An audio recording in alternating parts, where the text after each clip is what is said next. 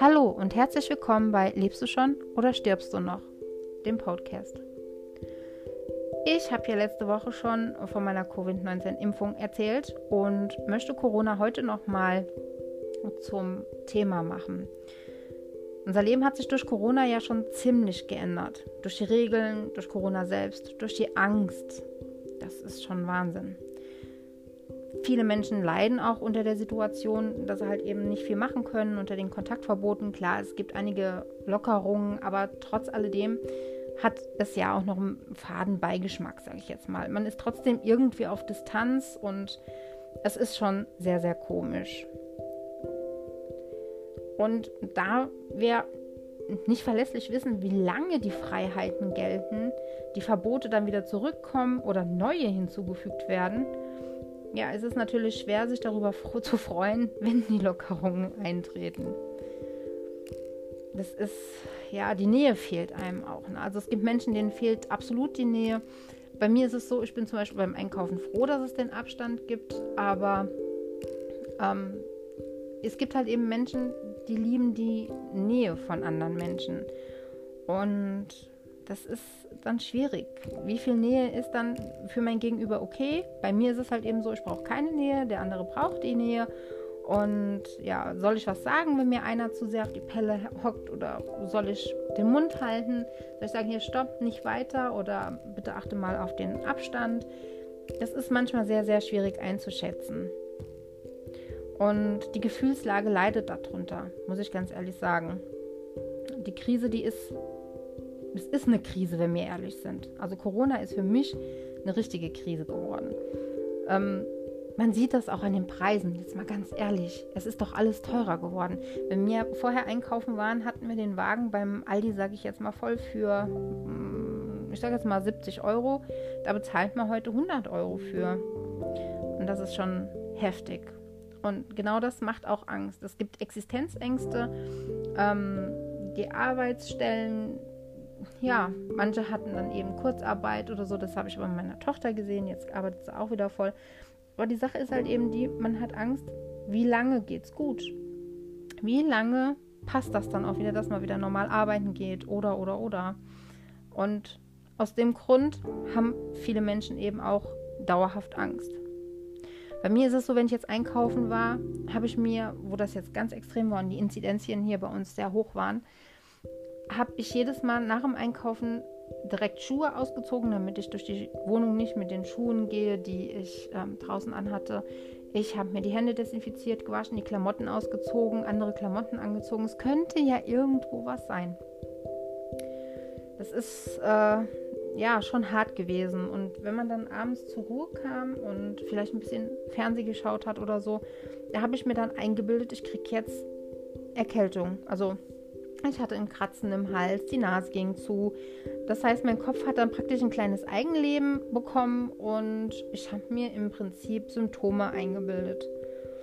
Und mein Bewusstsein hat es geschafft, mir Dinge vorzugaukeln, die eigentlich nicht da sind. Ja, und ich denke mal, es geht nicht nur mir so. Und das Problem ist das Internet. Ne? Ich habe auch schon in der letzten Folge gesagt, dass das Internet viele positive, aber auch sehr, sehr viele negative Seiten hat. Und mm, ich will jetzt die Impfgegner oder die anderen jetzt nicht gerade.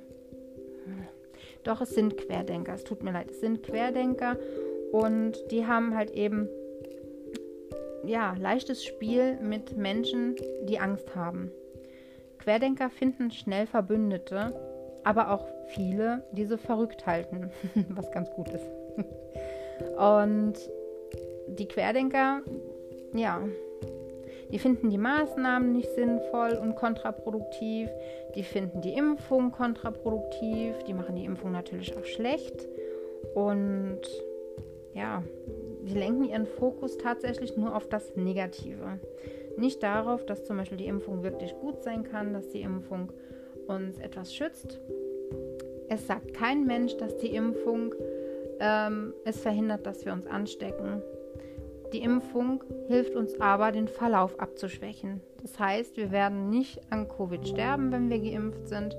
Wir werden dann vielleicht Symptome haben wie bei einer Grippe oder so. Aber das sehen die nicht. Die holen sich die Informationen irgendwo und behaupten Dinge, die so nicht sind. Das ist genauso wie mit den ähm, angeblichen Impfnebenwirkungen. Es gibt Impfreaktionen, die kommen äh, unmittelbar nach der Impfung oder ein paar Tage danach. Aber Impfnebenwirkungen gibt es nicht. Die Impfung bekommt man und der Körper entwickelt dann dagegen Antikörper. Der Impfstoff selbst baut sich innerhalb einer gewissen Zeit ab. Das heißt, er ist dann auch nicht mehr im Körper, aber der Körper hat Antikörper gegen diese Krankheit, sage ich jetzt mal, gebildet. Heißt, der Impfstoff ist draußen, der Körper kennt es aber, da er die Antikörper ja gebildet hat. Sollte dann ähm, die Krankheit kommen, ich sage jetzt mal, man steckt sich dann mit Covid an, weiß der Körper, aha, hier stimmt was nicht und da kämpfen wir jetzt gegen an. Und genau das ist es. Und genau deswegen gibt es auch keine Impfnebenwirkungen oder Langzeitimpfnebenwirkungen, wie die das gerne nennen. Es ist schon Wahnsinn. Also ich bin auch mal gespannt, was wir in ein paar Jahren über die Corona-Krise erzählen. Ich meine, meine kleine Nichte, die ist äh, zwei Jahre alt geworden, die ist praktisch damit jetzt groß geworden. Und ja, erzählen wir dann praktisch von der Zeit vor Corona oder können wir erzählen von der Zeit nach Corona oder erzählen wir nur noch von Corona? Das ist, ist wirklich schwierig. Und wer weiß, was die Fachleute und Wissenschaftler in den nächsten Jahren alles noch herausfinden werden. Es ist wirklich heftig. Also es kommt ja immer wieder was dazu, neue Mutationen, neue Varianten und ja. Aber es ist wirklich sicher, dass äh, jeder, der gesund bleiben möchte, auch ein gesundes Immunsystem benötigt. Das ist klar. Aber je mehr wir uns ärgern, je mehr Sorgen und Ängste wir haben, umso schlechter arbeitet dann auch unsere innere Abwehr. Das heißt, dass Stress und Angst auch unser Immunsystem ziemlich schwächt. Und deshalb ist es jetzt auch wichtiger denn je, dass wir uns auf die positiven Aspekte des Lebens fokussieren und an das wirklich an das Schöne im Leben denken. Denn es ist so, dass das Gehirn wirklich seine Struktur ständig der gewohnten Nutzung anpasst. Und das heißt, wenn ich jetzt ständig negativ denke, bleibt mein Gehirn auch bei dieser Denkweise und es denkt dann automatisch, wirklich ganz automatisch negativ. Und aus dem Grund ist es doch schön, dass man sein Gehirn neu kalibrieren kann. Das heißt, ich kann meinem Hirn beibringen, die schönen Dinge zu sehen. Bei mir ist es so, wenn ich jetzt spazieren gehe oder so und ich sehe die Tiere oder schöne Blumen oder schöne Wolkenformationen und ich halte das fest. Ich versuche das erstmal im Gehirn so ein bisschen abzuspeichern, dass das so schön ist. Aber was ich auch gerne mache, ist mir Fotos davon machen oder ich schreibe es mir auf, dass ich an schlechten Tagen immer was habe, woran ich mich erinnern kann, was toll ist. Dass ich das Positive eher im Vordergrund stehen habe als das Negative. Das ist ganz, ganz wichtig. Und damit kann ich mein Gehirn halt eben auch neu programmieren. Also ich mache mir, ähm, ja, ich mache mir so eine Art, ja, auf Instagram habe ich damit angefangen, dass ich halt schöne Bilder da gepostet habe und an schlechten Tagen nochmal geguckt habe.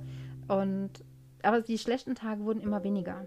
Also mein Kopf wurde wirklich tatsächlich auf das Schöne programmiert. Allerdings sollte man daraus auch eine Routine machen. Denn lässt man es irgendwie mal schleifen, dann kann passieren, dass ganz schnell das Negative wieder ähm, überhand gewinnt. Das geht nämlich ganz, ganz schnell, da der Kopf das Negative sehr, sehr schnell manifestiert. Ist leider so. Und ja, das ist auf jeden Fall sehr hilfreich, wenn jeder sich ähm, positive Dinge irgendwie festhalten kann.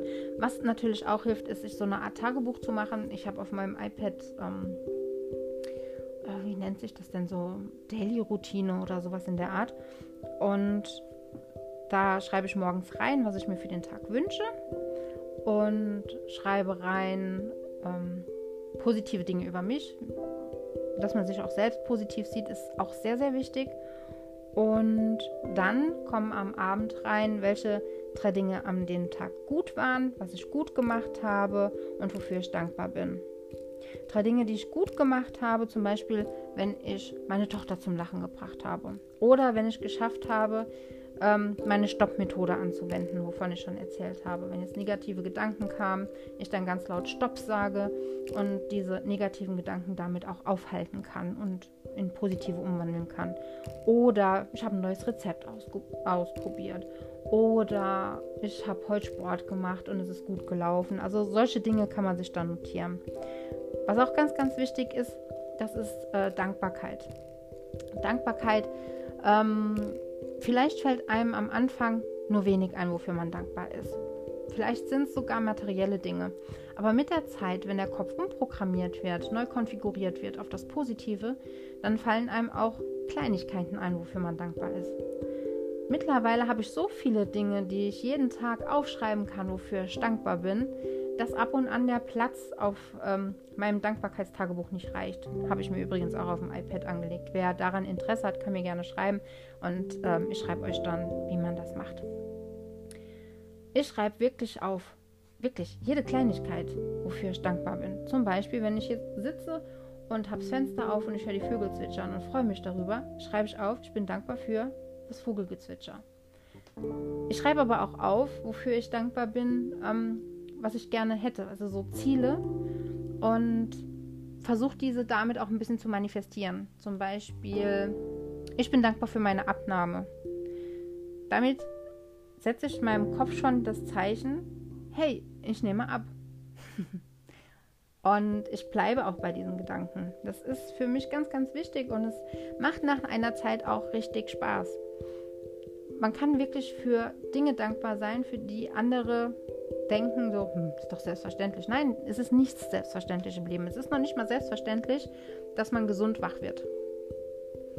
Ich schreibe sogar rein, dass ich dankbar bin für meinen Kaffee, den ich neben mir stehen habe. Oder dass ich überhaupt wach geworden bin. Ich bin dankbar für meine Familie. Ich bin dankbar für die Gesundheit von uns allen. Ich bin dankbar für unsere Tiere. Ich bin dankbar für das Vogelgezwitscher. Ich bin dankbar für den Kaffee, wie gesagt. Ich bin dankbar für das leckere Essen. Ich bin dankbar dafür, dass ich sprechen kann, dass ich jetzt gerade den Podcast hier einsprechen kann. Das ist ganz wichtig. Also es gibt viele, viele Dinge, für die man dankbar sein sollte. Das habe ich aber auch erst nach einer Zeit erkannt. Also es war so, dass ich am Anfang nur wenige Dinge gefunden habe, für die ich dankbar bin. Aber mit der Zeit kam immer mehr dazu, weil ich gelernt habe, das ist nicht selbstverständlich. Was du auch machen kannst, ist am Abend drei Dinge notieren, die du an dem Tag als wirklich toll gefunden, empfunden hast. So. Ähm, zum Beispiel, mh, hm, bei mir zum Beispiel das tolle Gespräch mit meiner Mama beim Spaziergang, beim Spaziergang. Oder die Zweisamkeit mit meinem Mann. Oder mh, hm, ich habe mit meiner kleinen Nichte ein bisschen gespielt. Oder der Film war richtig gut, den ich heute gesehen habe. So richtig schöne, angenehme Dinge. Und wenn es einfach nur das Bad ist, was du genommen hast, dieses schöne, wohltuende, duftende Bad, das ist ähm, sehr, sehr wichtig.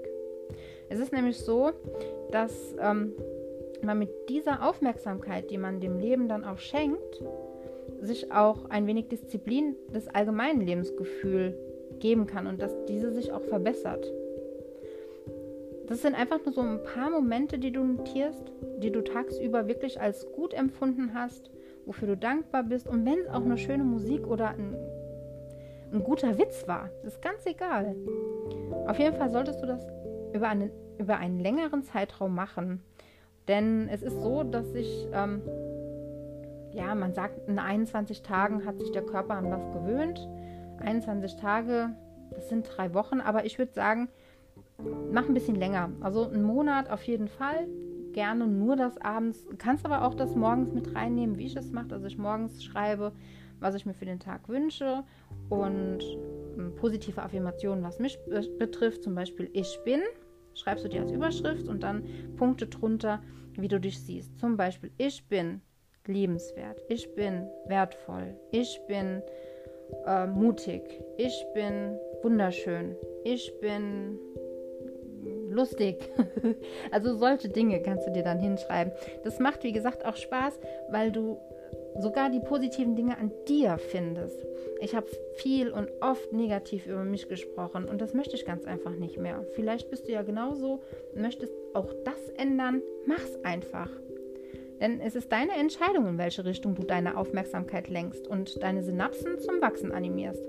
Das ist wirklich so. Du kannst dein Hirn umprogrammieren. Denn es ist wirklich wesentlich leichter, Lösungen für Probleme zu finden. Aber ich sage auch gerne, es gibt kein Problem, es gibt nur Lösungen. Ich habe gelernt, dass man das Wort Problem eigentlich gar nicht mehr in den Mund nehmen sollte. Du sollst nicht sagen, das ist kein Problem, sondern das ist machbar. Das ist auch so ein kleiner Teil vom Umprogrammieren des Hirns. Das ist ganz, ganz wichtig. Und das schaffst auch du. Es sei denn, du bist wirklich in so einem tiefen Loch, dass die Sorgen und negativen Grübeleien dich so richtig festhalten, dann hol dir Hilfe. Und wenn es nur vom Partner oder von einer Freundin ist, sucht euch dann gemeinsame Dinge, die ihr als schön empfindet. Ich denke mal, gemeinsam ist es dann noch einfacher, weil der, äh, das Gegenüber halt eben dich auch noch auf die Idee bringen kann, was auch noch schön sein kann. Vielleicht nimmst du dann auch einfach nur genau diesen Moment. Dieses Gespräch, diesen Moment, vielleicht sogar dieser Podcast, wenn er dir gefällt. Guck, dass du dann das Negative von dir weghältst. Also diese negativen Dinge aus dem Internet oder von den Querdenkern. Ich muss sagen, ich habe einige aus meiner Liste gelöscht, auch Bekannte, wirklich Bekannte von früher aus der Schule oder so, weil ich mit der Einstellung absolut nicht zurechtkam und mich das sehr runtergezogen hat. Ich möchte das einfach nicht mehr. Ich möchte positiv denken, auch in den nicht so schönen Zeiten. Denn ich weiß ganz genau, die Sonne scheint morgen wieder. Ja, die, es kann sein, dass es wirklich drei Wochen lang regnet, aber die Sonne scheint wieder. Dann scheint die halt eben nach den drei Wochen erst wieder, aber sie scheint wieder. Und genau so sollte man auch denken und nicht so viel auf das Negative geben. Es ist manchmal schwer, ich weiß das. Es ist auch einfach, jetzt davon zu reden und manchmal falle ich ja selber nochmal in das Muster rein.